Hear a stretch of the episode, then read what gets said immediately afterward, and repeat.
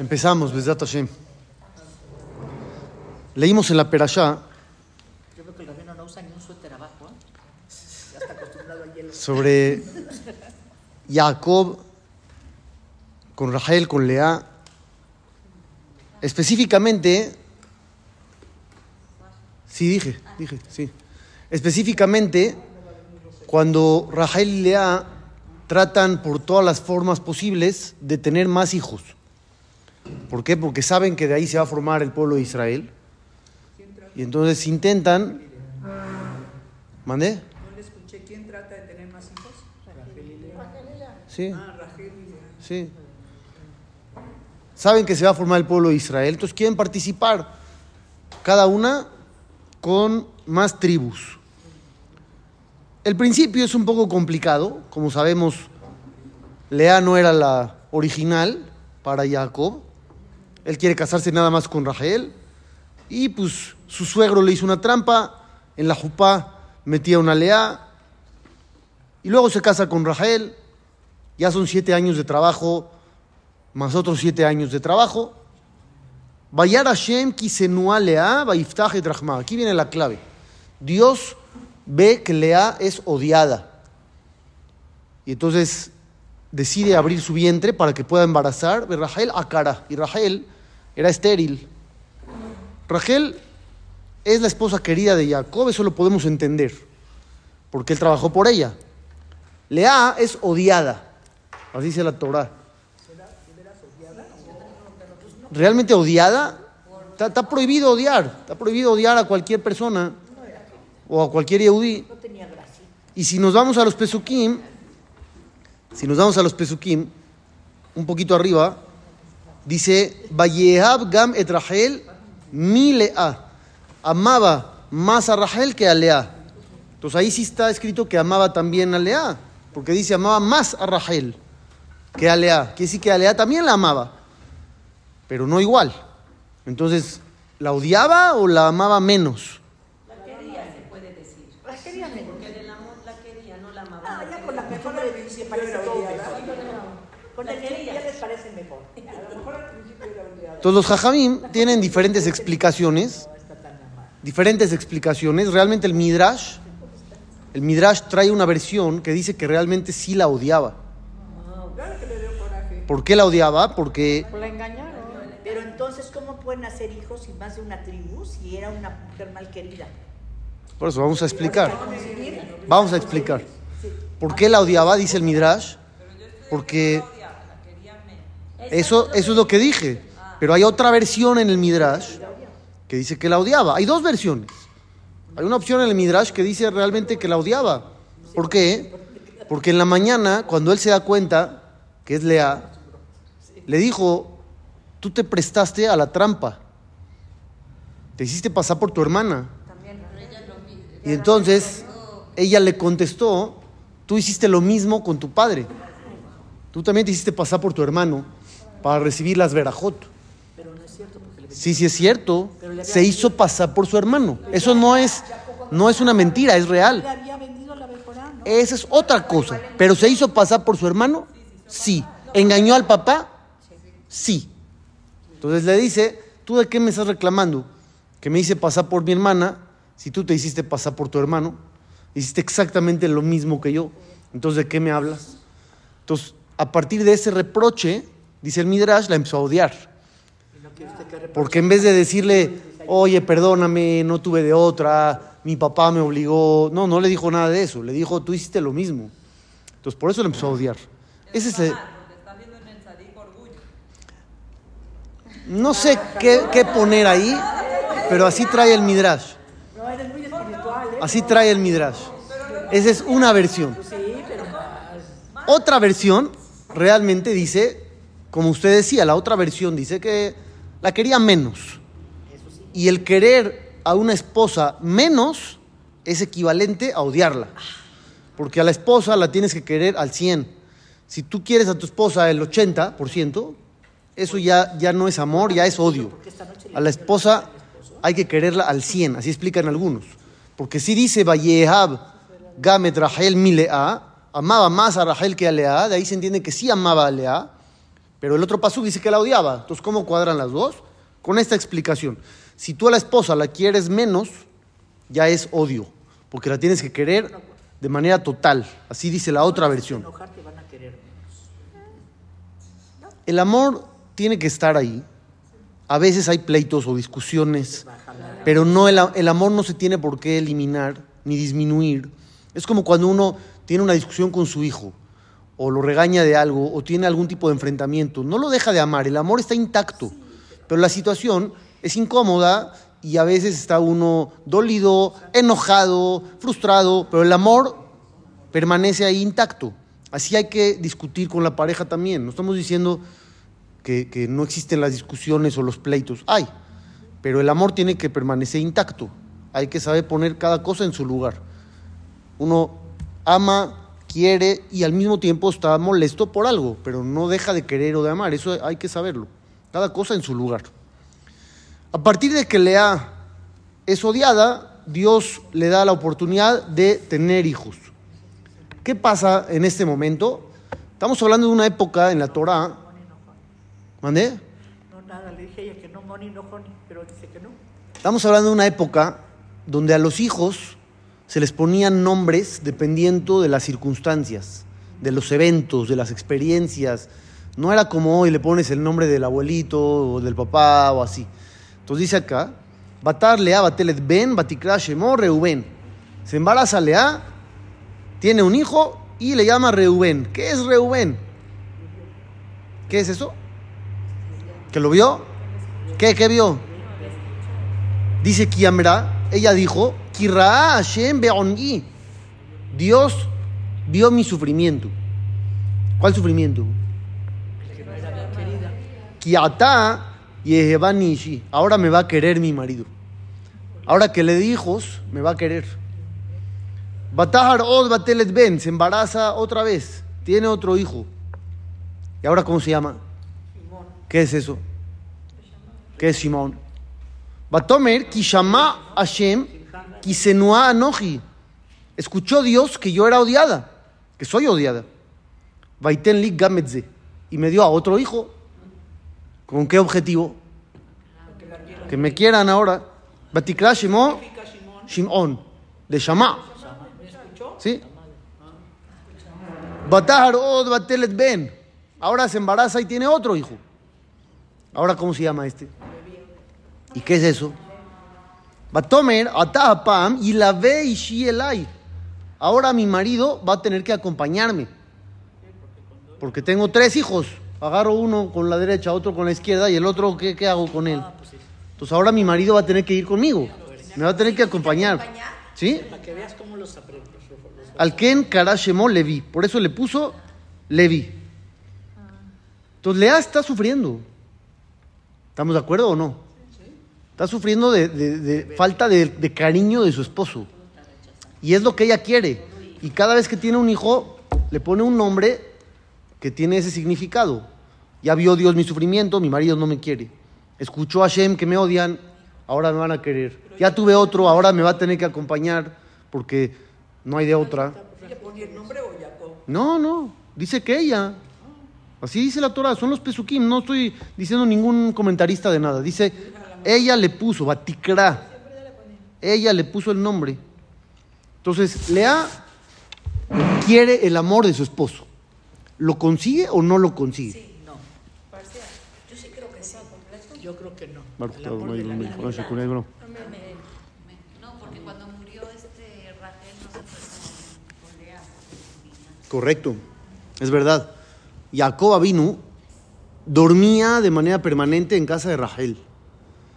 A veces iba con Lea, pero su casa era con Rachel.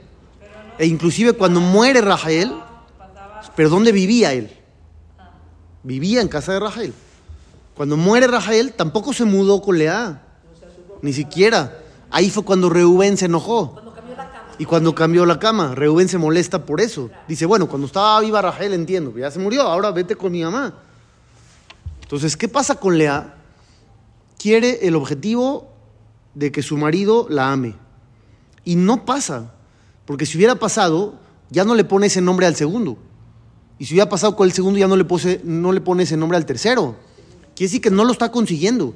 Dijo Reubén, Dios vio mi sufrimiento de que no me quiere mi marido. Si ya en ese momento con el primer hijo la quiere, el segundo hijo ya le pone otra cosa.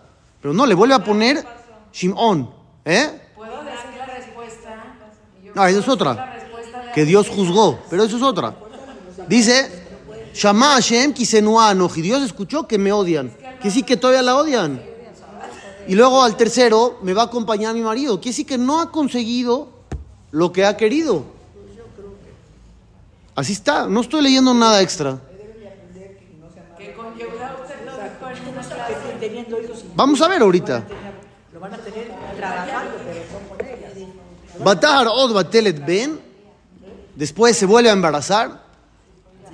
Tiene otro hijo. Ahora agradeceré a Dios. Al Ken Karea Shemo Yehudá. Y por eso le puso de nombre Yehudá, que es de Odahá, de agradecer. ¿Le está agradeciendo porque ya logró el objetivo? ¿Ahora sí? No, acepta el amor tal cual como. Ya aceptó que no ¿Ya se resignó?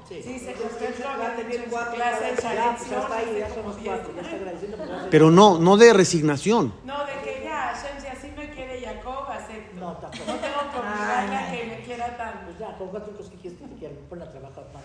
Ya sabía que eran las Rashi, Rashi, Rashi dice otra cosa. Apámode, ¿qué quiere decir ahora voy a agradecer? Dice Rashi. Shenatalti yoter mi me dio más de lo que me tocaba. Me ata yeshli leodot. Ahora tengo que agradecer, porque si son cuatro esposas y doce tribus, cada quien tiene que tener tres. Y ya tengo cuatro. Entonces me dio más de lo que a mí me tocaba. Debido a eso, voy a agradecer. Y este es el concepto del cual quiero hablar. Cuando uno se da cuenta que Dios le ha dado, hay dos maneras de reaccionar. Una es me dio porque me toca, porque me porté bien y porque merezco. Y la otra es me dio porque me quiere y no me lo merezco. Y de ahí es un mundo de diferencia entre una y otra, entre el enfoque uno y el enfoque dos. Nosotros en la vida recibimos muchas cosas, pero quizá estamos pensando que nos merecemos y nos toca y Dios tiene que. Y entonces ya vivimos diferente. En cambio, si tú te das cuenta de que todo es bondad y no merezco, entonces vas a querer más a Dios.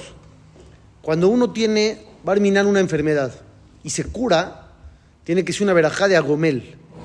También las mujeres, para que sepan.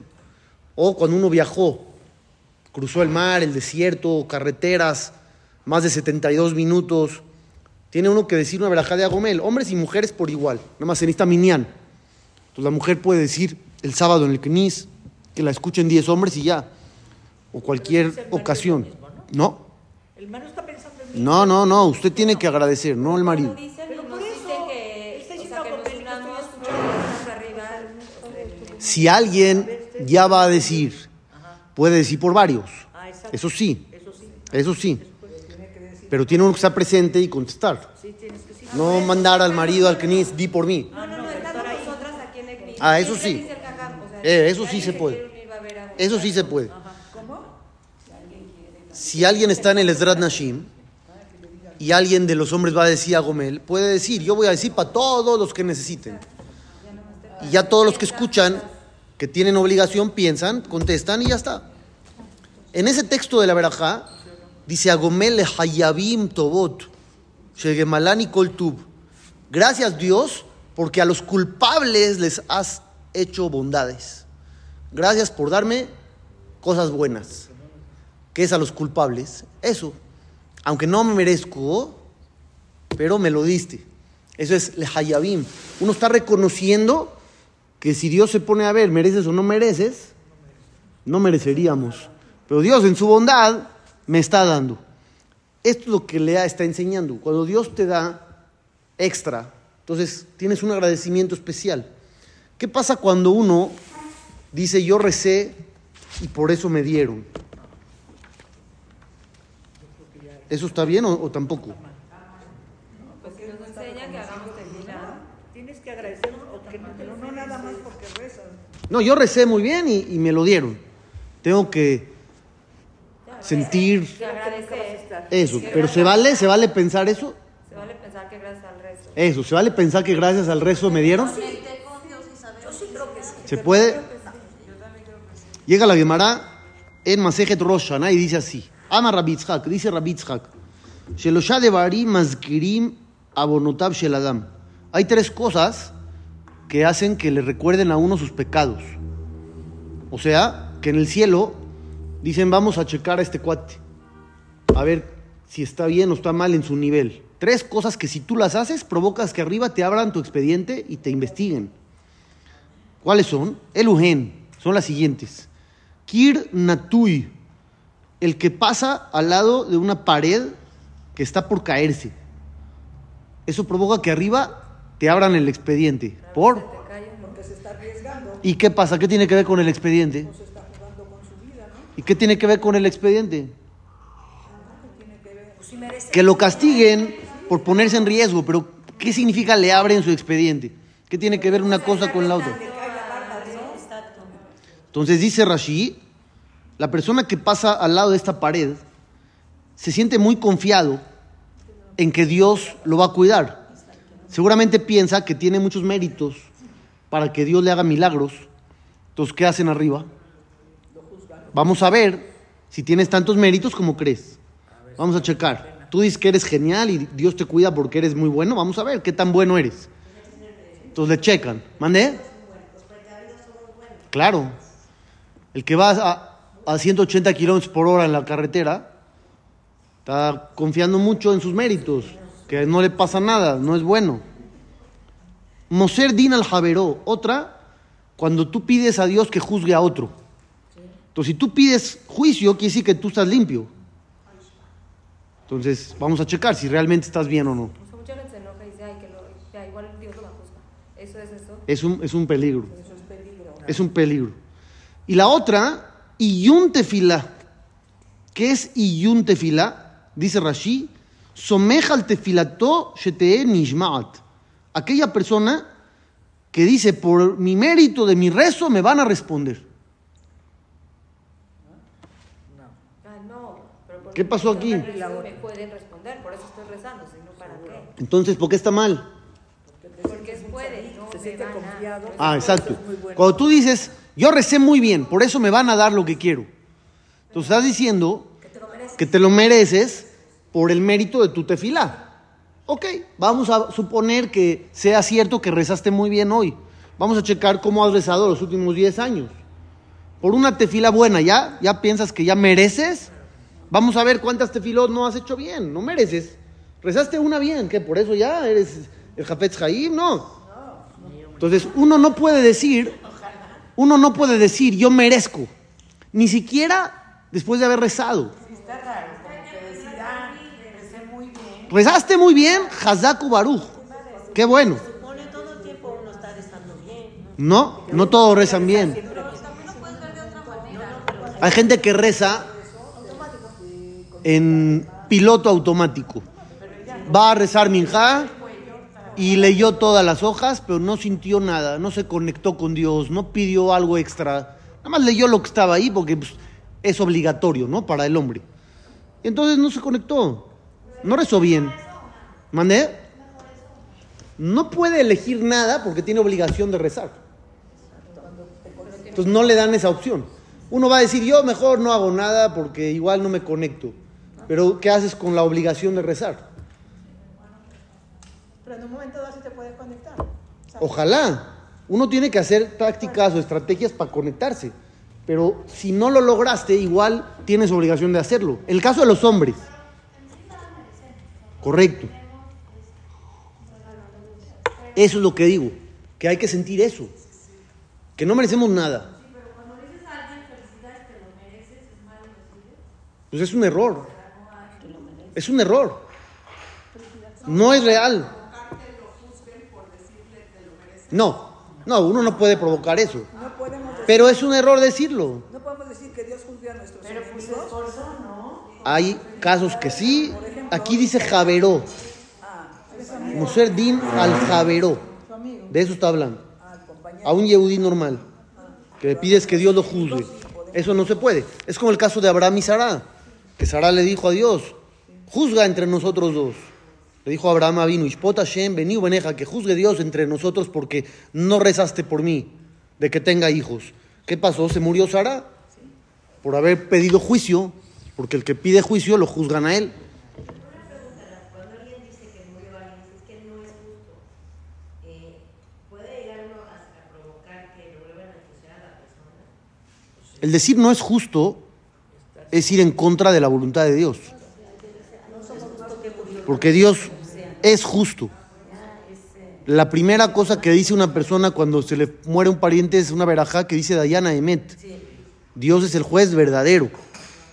¿Qué decir verdadero? Que no hay injusticias. Atzur tamim paolo mishpat. El emuná be'en abel. Tzadik beyashar hu. Dios es el creador. No hay corrupción, no hay injusticias. Dios es correcto. No hay cosas fuera de la ley. Entonces el decir no es justo es un error.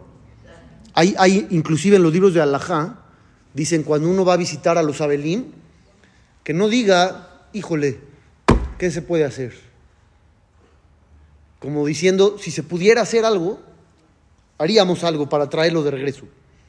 Si la voluntad de Dios fue llevárselo, tú no digas yo preferiría o yo, si pudiera, yo haría, porque la voluntad de Hashem es perfecta, aunque a veces duela, pero la voluntad de Dios es perfecta. Entonces,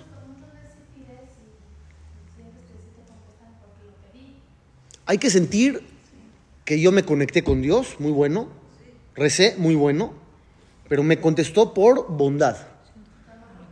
No me contestó por mi rezo, que fue muy bueno, porque eso no, no amerita que te den. Puede ser que hiciste un rezo bueno y cien mil malos, o puede ser que has cometido tantos errores que ni con un rezo bueno merecerías que te den.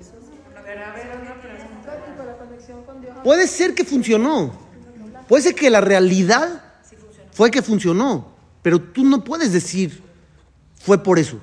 Pero hace cuenta, si ahorita rezamos por los secuestrados Sí. o por alguien que está enfermo Sí. y yo rezo por él todos los días y de repente veo que ya Dios le dio la curación, no puedo yo decir, ay, me siento parte yo de que algo hice, contribuí. Contribuí está bien. O sea, sí se puede decir como que me siento bien Fui de- parte, sí. Soy parte de Am Israel y recé, sí. Pero decir por mi rezo, eso ya no. Porque eso ya es darte a ti mucho crédito. Te estás dando mucho crédito realmente. que Hashem me escuchó y porque recé. No podemos decir eso. Es lo que dice la Gemara.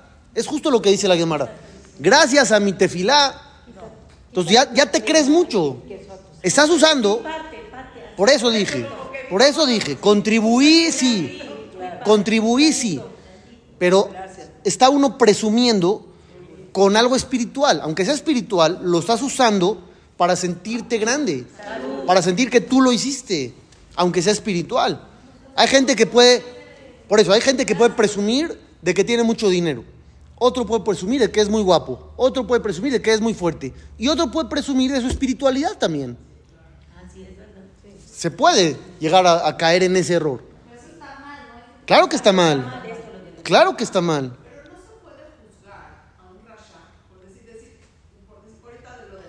Sí, esos casos sí. Aquí dice Moser Din al Javeró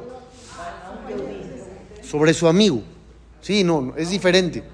Es diferente. Entonces regresemos al caso de Lea. Lea nos enseña que cuando tú recibes más de lo que te toca, tienes que dar un agradecimiento especial. Entonces ahí va a entrar el criterio de cada quien. Exacto. Ahí, ahí es donde digo, va a entrar el criterio de cada quien. Porque va a haber alguien que diga, yo por lo normal no agradezco. Si viene algo, wow, ahí sí. Y, y no está bien. Y no está bien. ¿Por qué? Porque realmente lo normal tampoco lo mereces. Pero Lea no pidió, no agradeció desde el principio. Correcto, correcto. Es correcto. Realmente no mereces ni lo normal. O sea, se sentía merecedor- merecedora de lo primero. No es que merecedora, pero ella sentía que como era esposa de Jacob, y Jacob tiene que tener 12 tribus, yo soy el vehículo para tres de cajón. ¿Sí me explico? Por eso, ella, ella es lo que, lo que dijo. Ya cuando recibe un cuarto hijo, dice, a ver, esto ya, ya no es parte del trato original, ya me están dando más. Entonces, al darle más, ella ya se siente más comprometida a agradecer.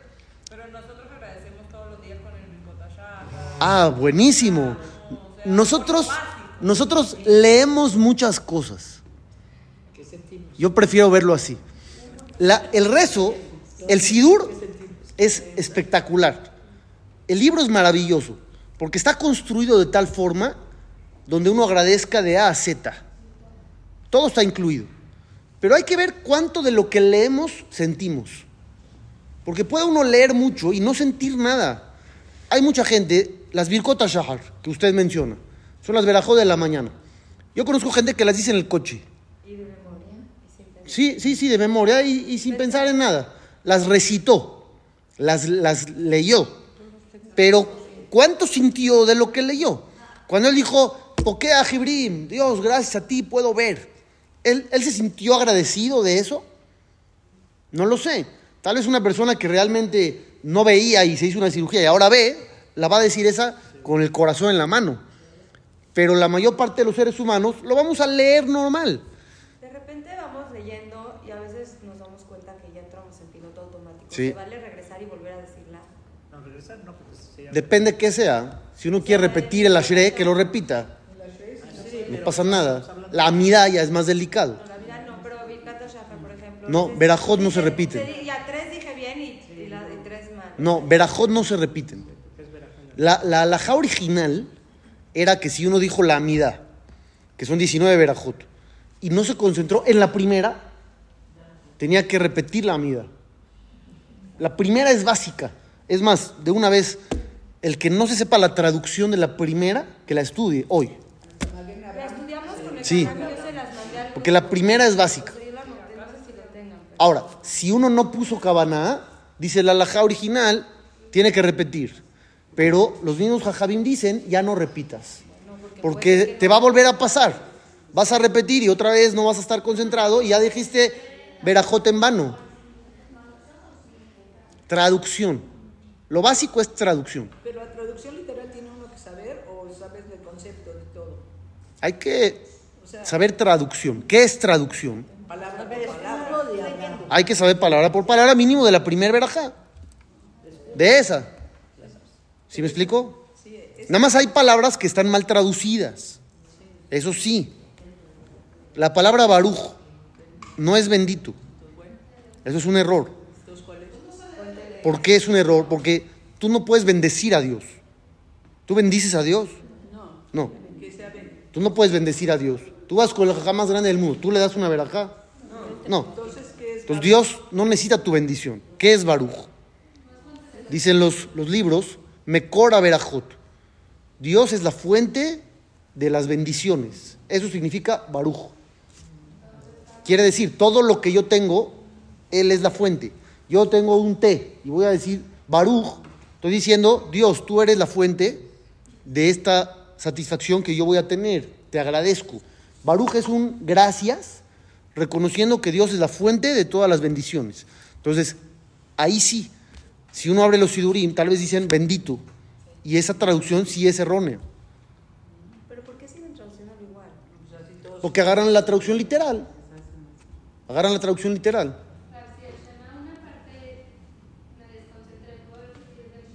Sí, sí. El Shema es súper, súper, súper importante porque es mitzvah de la Torah. Y hay que saber qué está uno diciendo. Está así, igualito. Son pesukim, con el Beatá, con el Beayá y con el Bayomer. Todo está incluido. ¿Qué hay que pensar en el Shema? La palabra Shema son tres letras. Si vamos de fin a principio, es Ain, Mem, Shin. Ol Malchut Shamaim. Ol, la Ain, Malchut, la Mem, Shin, Shamaim. En la palabra Shema, tú tienes que comprometerte a recibir el yugo de Dios. Eso es Shema. Aparte de escucha, es yo recibo el yugo de Dios. Israel son las letras de todos los patriarcas y las matriarcas, están ahí incluidas. La Yod, ¿quién está con Yod? Jacob e Yitzhak. Luego tenemos Sara, luego Rachel y...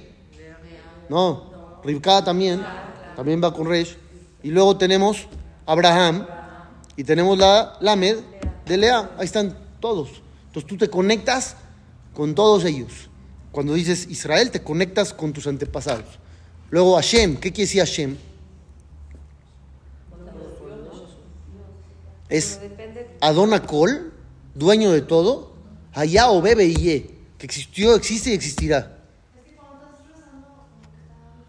Hay que anotarlo hasta que uno se acostumbre. Al principio hay que anotarlo. Hashem es Adonakol, allá o ye, dueño de todo, que existió, existe y existirá. El Okenu, ¿qué es el Okenu? ¿Pero qué? ¿Qué hay que pensar? El Okenu significa todopoderoso que nos supervisa de forma individual. Eso es el Okenu. En este caso no.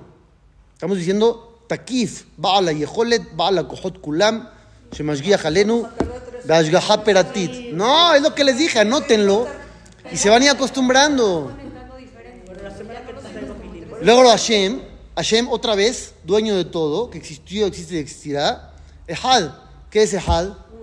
No, único. Porque uno, hay dos, tres, cuatro. Único. Y la Aleph suma uno, que es único. La Het suma ocho, que Dios gobierna en los siete cielos y en la tierra. La Dalet suma cuatro en los cuatro puntos cardinales. Además de eso, la palabra Shema, que es la primera, y Ehad, que es la última, la primera letra es la Shin, la última letra, Dalet. ¿Qué, palabra se forma? Shed, que Dios nos protege de los Shedim, de los seres malignos, de los malignos. ¿Y qué letras quedan? Mem, Ain, Aleph, Het. Son las que quedan. ¿Qué son esas cuatro letras? Son Mashhit, Abon, Af, Hema.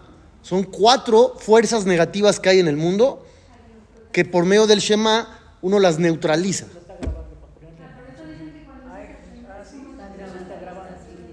Uno, uno agarra protección. Entonces eso hay que pensar cuando uno dice el Shema. Sí. Así hay que hacer. Así dice Shulchan pero no demasiado. Algo normal. Entonces eso es el Shema. No por. Rabbi Akiva murió al decir esa palabra. Ahí. Sí, seguramente, porque así debe ser. Pero no es que lo hagamos por él. Él lo hizo porque así debe ser. ¿Sí o no? Entonces ese es el Shema. Toda una parte de lo que vimos de esto la vez pasada. Ajá. Ahí está, bueno, ya. Hay que sentarnos a volver a escribirlo. Escríbanlo, pongan una hoja ahí en el Sidur. Y en un rato ya, ya se va uno acostumbrando y ya sale en automático. Cada vez que dices ya no es tan, tan complicado. Pero bueno, regresemos a, a lo que preguntaban. ¿Qué?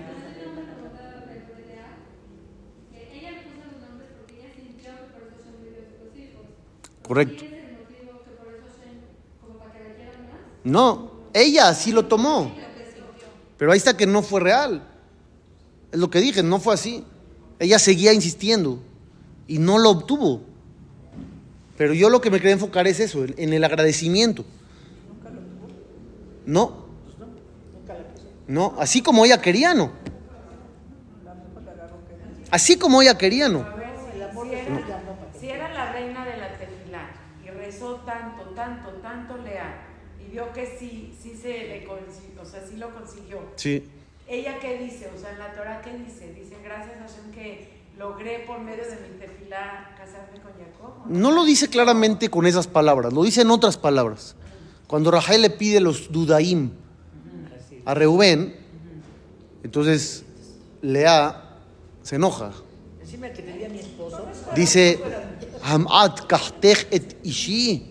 ¿Te parece poco haberme quitado a mi marido? ¿Cómo tu marido? Al revés, tú eres la, la- la infiltrada aquí. ¿Cómo tu marido? Es el marido de Rahel. Entonces, de ahí se aprende que ella sentía que ella se ganó a Jacob. ¿Sí o no? O sea, sentía que se lo ganó y Raquel ya era la impostora. Sí, así sentía ella. Sí, porque así es. Así le reclamó textual. Así lo dijo.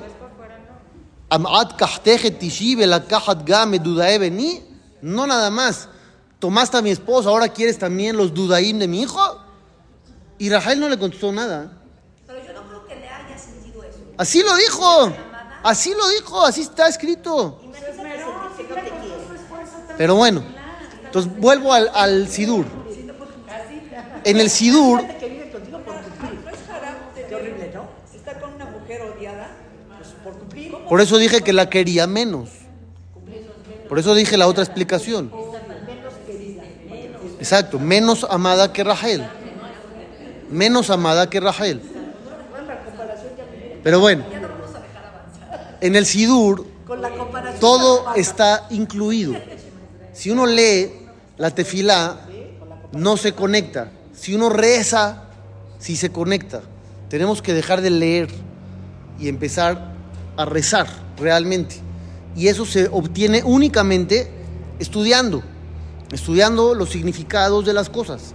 Si uno no estudia los significados, no tiene idea de qué está diciendo. Y si no tiene idea de qué está diciendo, no se puede conectar en ese momento.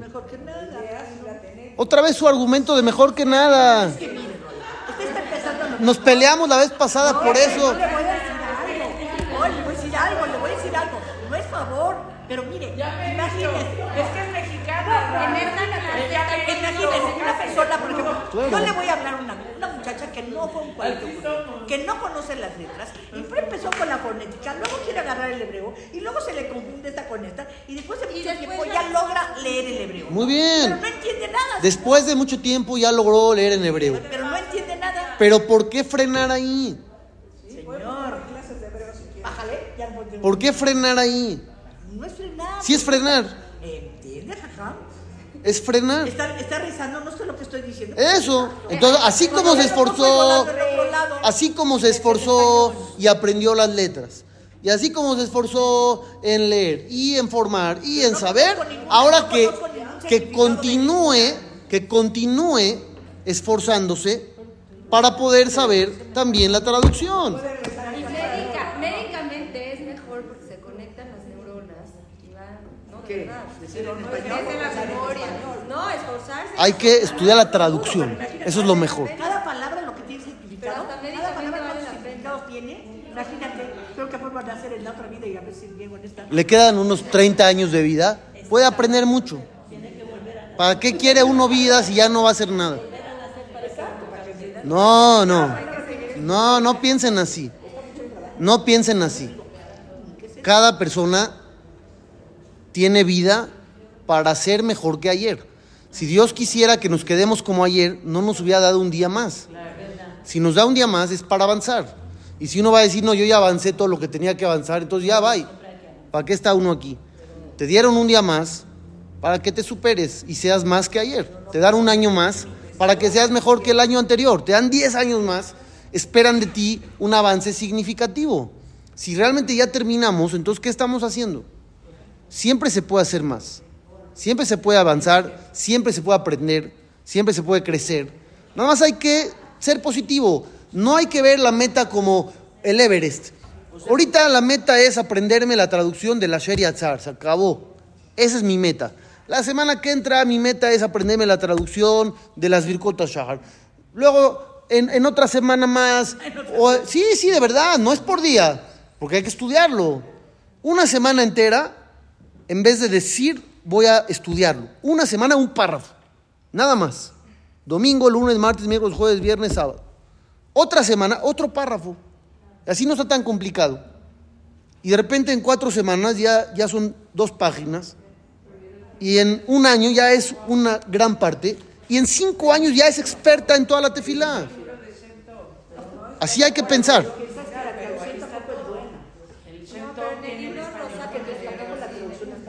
¿Sí estamos de acuerdo o no? Pero bueno, vamos a, a regresar al concepto que estábamos hablando. El concepto que estábamos hablando era que cuando uno siente que Dios le dio extra, ahí es cuando uno agradece. Entonces yo les decía, depende de cada persona qué es ese extra. Uno va a decir, no, extra es si me gano la lotería. Todo lo demás es normal. Otro va a decir, no, también lo, lo de diario es, es extra. Entonces, entre más humilde uno sea, más extras va a identificar. Porque cuando tienes humildad, dices, no me merezco nada. Y si no te mereces nada, entonces todo lo que tienes es extra. Y si todo lo que tienes es extra, tienes que ser súper, mega, ultra agradecido. ¿Sí me explico? Ese es el concepto. Entonces cada uno tendría que trabajar en eso. Todo lo que tú consideras normal, no necesariamente lo es. Uno dice, no, pues yo tengo hijos, es normal. No necesariamente. Yo tengo salud, es normal. No necesariamente. Yo, Baruch Hashem, tengo dinero para vivir, es normal. No necesariamente. Entonces, entre más identifiques ese extra que Dios te da, más agradecido vas a ser y vas a ir avanzando cada día en ese sentido. Entonces, todo depende de esa reflexión. Pero por eso está lo que estudiamos nosotros, que el agradecimiento tiene que ser específico y no por todo. Correcto. Hay que ir por cosa, cosa por cosa. Y, y sentir que uno merece, porque hablamos mucho de autoestima y todo eso. Sí. Es decir que no merezco no es un bajo autoestima. No, no. Es simplemente una cuenta matemática. Vamos a poner cuánto podrías haber hecho y cuánto has hecho. Entonces siempre vas a salir perdiendo. No va a existir un yo merezco. De todo tu potencial que tienes, ¿cuánto podrías haber logrado? ¿Y cuánto has hecho? Entonces, con ese balance, uno obtiene humildad. No es falta de autoestima, es una realidad que no he hecho lo que se ha esperado de mí, me he quedado corto, entonces me hago humilde. No tengo baja autoestima, tengo mucho potencial, puedo lograr mucho, pero la realidad es que me he quedado corto. Si me he quedado corto, no merezco, y si no merezco, todo es extra, y si todo es extra, gracias Dios. Entonces todo termina ahí.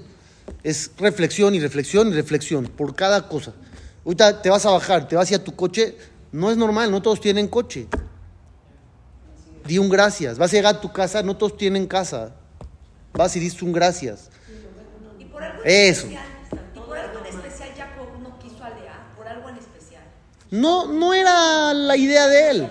Él no la quería a ella. Se la, se la, se la pusieron enfrente. Ahí dice que agradeció Lea y luego dejó de darle hijos. Sí. O sea, tienes que, dar, que agradecer y que te siga dando Y seguir pidiendo. y seguir pidiendo. O sea, gracias por esto y, Y dame más. y dame más. O sea, sí, sí, Si tú dices gracias por todo, quiere decir que ya acabaste. Ya te llenaste. Tú estás en casa de alguien y dices gracias por todo, quiere decir que ya te vas. ¿Sí o no? Por eso estás sellando con esa frase. Gracias por todo. Te paras, te vas. Entonces no digas gracias por todo. Gracias y dame más. Hay que hacer eso. Gracias. Gracias. ¿De qué? Con gusto.